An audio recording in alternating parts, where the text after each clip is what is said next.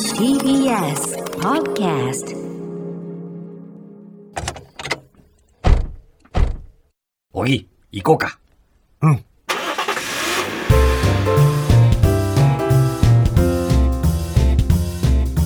トヨタプレゼンツおぎやはぎの車びいき車を愛するおぎやはぎの2人が毎週車とドライブの素晴らしさについてゆるく時に熱く語り合う番組です今日のテーマは毎年恒例車ニュース2021トヨタプレゼンツおぎやはぎの車びいきこの番組はトヨタの提供でお送りします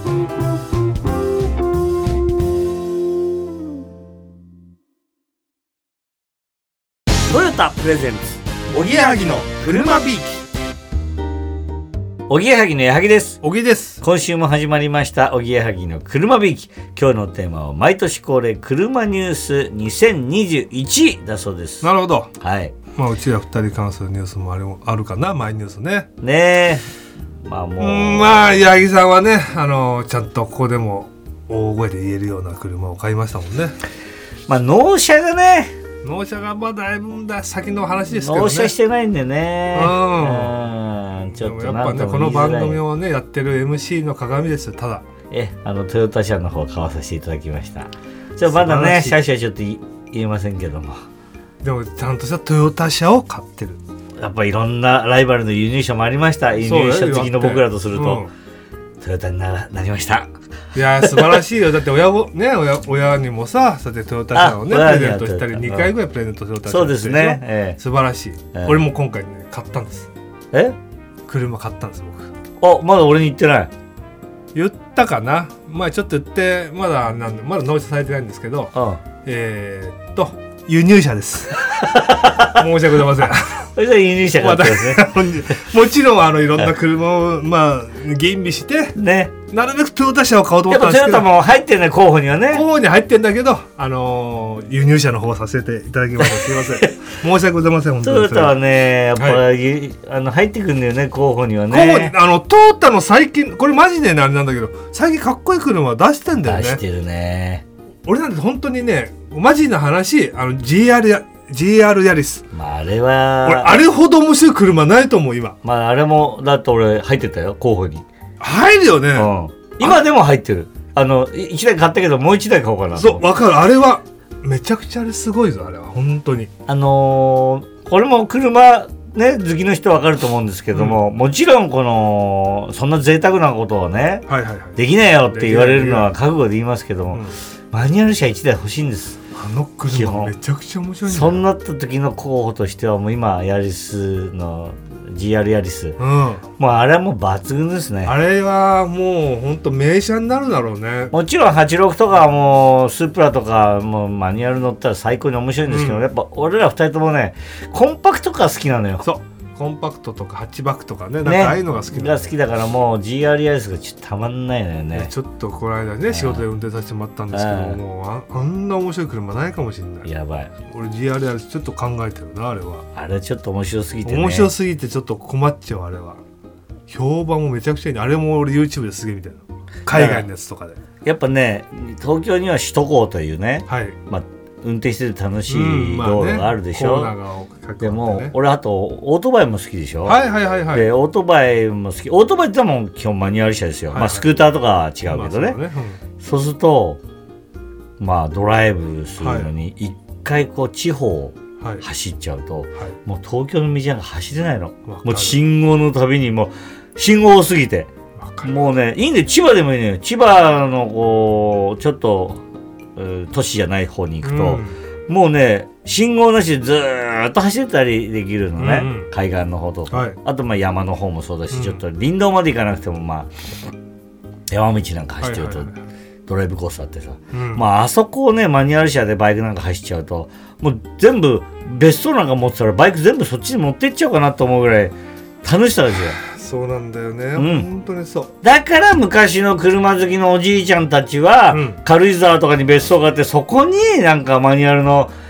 なんかクラシックカーとか置いてんだなるよ。ほどねそう。分かってくるんだよ。昔の人たちがやってたことが。ああだからかいやだからかだよそううん都内は本当に最新の車乗ってるのが一番一楽番楽だよね本当うんねそう思ったわうん、まあそういうねえ生活ができるようにね頑張りましょ頑う張よりましょうトヨタプレゼンツおぎやはぎの車ビーキいやー車って本当にいいもんですね続いてはトヨタからのお知らせのコーナーです手水さんよろしくお願いしますはい、よろしくお願いいたします。今週のトヨタからのお知らせは、先週に引き続き、カローラクロスの開発責任者、トヨタ自動車の上田康さんにお話をお伺いします。今週もよろしくお願いいたします。よろしくお願いします。お願いしおます願いしますこれでもカローラの価格帯って、はい、まあいろんな方がお求めやすい価格帯じゃないですか。はいそそうですねの中でいろいろこうこだわりを詰め込む難しさみたいなものって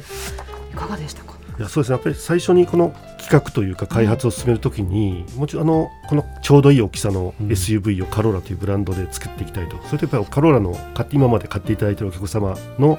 あの価格帯を考えると、そこはしっかり守っていかないといけないというところで、はいはいあの。ちょっといろんなその工夫とかをしながらその作りの工夫とかあるいは図面上の工夫とか、はいそういったものをしっかりといろんな設計者とかとあのいろんな話をしながら、はい、なんとか予算の中にしっかり収めるようにというのが、はい、結構苦もう労してえるその開発の時にバシッと最初にサイズを例えばその全長全高全幅とか、はいもう細かくじゃあ全幅は1820とかもう決めてから作るんですかデザインとパッケージで、まあ、ほう同時に作ることもありますなので、うんあの今回そのカローラのプラットフォームを使うということでやっぱりそのプラットフォームのパッケージが最初に出てきて、うんでもちろんあとデザインの衣装白でもう少し広げたいとかもう少しうん伸ばしたい縮めたいっていうのは少しいろんなデザイナーと議論をしながなるらほどでもそれをしっかりと予算の中で作らないといけないそれはちゃんと価か格もその予算も先に決めちゃうんではすかい、はもいうもうこれ一番お安いところ今199万199万というのはこのあの200 200万万切るというのにはしっかりとそれこだこだわもってバシッと言って、はいなんとか200万キロと はいいやそれで大変ですよね、ど真ん中のあの 200, 200万からさあの100 200万から300万のそのよ価格の中にしっかり収めるようにということ難しそうですよねやっぱりそこはそうねなもっとこうやってほら車をを開発するんだったらよくしたいよくしたいと思うから一回上見ちゃうとねもう抑えられないっていうか、まあ、そうですねあのいろんな機能も付け出すとキリがないんですけれども、はいやっぱり何がお客様にとって一番必要なのあかーやっぱりそそうのか優先順位をはいしっかりつけながらそっやっかぱりあの安全機能であったり、うんでもその中でもかっこよくしないといけないですしといったところの優先順位をあの一つ一つつけながらあのある意味すごい地道な作業なんですけどいやそういだろやうーそうでねしょうね少しずつ削っていってそうねで今回エンブエンブレムもねトヨタのマークではなくはい、こシールれねカローラのマークで、あの初代の時から、あのこのカローラの花冠カローラっていうのは花冠っていはいう意味を持ってるんですけど、あのトヨタにとっても非常に大事なブランドなので、うんこれからも大事にしていきたいということで、うんこれ昔のカローラはこういうマークでしたよね、はい、それをあの今あそうそのあの現代的にといううかん少しあなんかこういのう進化させて、はい、そうねアルファベットの C をね。カローラの文字 C にしたりとあそとうね花冠のあの花の花びらのマークを3つ三つあついてのてはいつけてそれをモチーフにしてはい。そうか大事にしていきたいブランドだという思いを込めて、どうですか俺どどういう人に乗ってもらいたいみたいなのもあるんですかそのあのーターゲット的なカローラなので あのありきたりの答えになるかもしれないですけどやっぱりいろんな人に乗っていただきたいんですね、うんあのもちろん今までカローラに乗ってきていただいた方もそうですしあの初めて車に乗る方とか、うんあの今車にあの興味なかったけどあ車に乗ってみたらこんなに面白いんだっていうふうに、楽しいんだっていうふうに思ってもらえるような、すごくく幅広くあの、おん客様に乗っていただきたいなというふううにん、はい思います。特にまたアウトドアブームもあるから若者がねちょうどこの手の届く金額だそうですし、ねであの今、荷室が結構あの広くてですね、まあ広かったあですねのキャンプ道具とか、はいあのちょっとしたキャンプですとか、あるいは公園に行って、あのお子さんと一緒に、うんあのいろんなあの遊び道具を持って行ったりとうか、んで車に乗ってる時だけではなくて、行った先にそのお客様が笑顔になってきていうんただく、そういったことをイメージしながら、うんこの荷室の使い方、うんさっきのしあの車種グレードなのかわかんないけど、荷室がちゃんとあの汚れてもいいやつになってましたもんねねやっのはい、あれゴムはのオプションであの今、用品でつけてるんですけど、はいはい、ぱあれはあそれをの見てますぬぬ ありがとうございます。濡れたものとか汚れたものをねあれあのはい、気兼ねなく置いても後でさっと拭けるからということでなるほど、大事ですね。そう綺そう、麗に使いたいですもんね。そうやっぱキャンプ行きたいじゃんこれ買う若者はね、はいまあもちろん本当にどの年代でもいいんだろうけどもね今後もこれはあれですか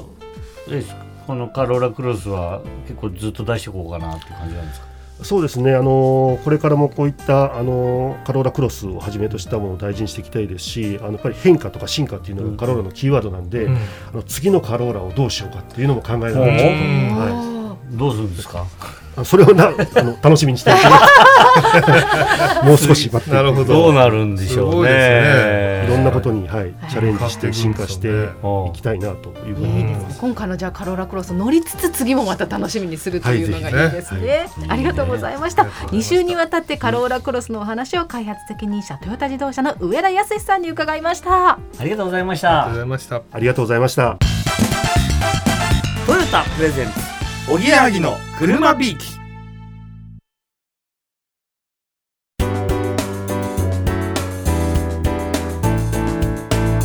トヨタプレゼンツおぎやはぎの車びいき